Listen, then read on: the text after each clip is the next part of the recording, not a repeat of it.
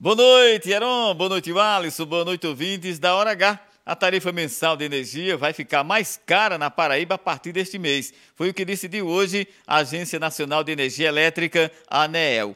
Para os clientes atendidos pela Energisa Paraíba, como são os casos de cidadãos da região metropolitana de João Pessoa, o aumento aprovado foi de 0,68% para os consumidores residenciais. Já para os consumidores atendidos na região de Campina Grande, o aumento será de 11,96%. A Energisa justificou o aumento ao afirmar que a tarifa estava congelada há 18 meses. O acréscimo passará a valer a partir do dia 28 de agosto. Roberto Tagino na Hora H, o dia inteiro em uma hora.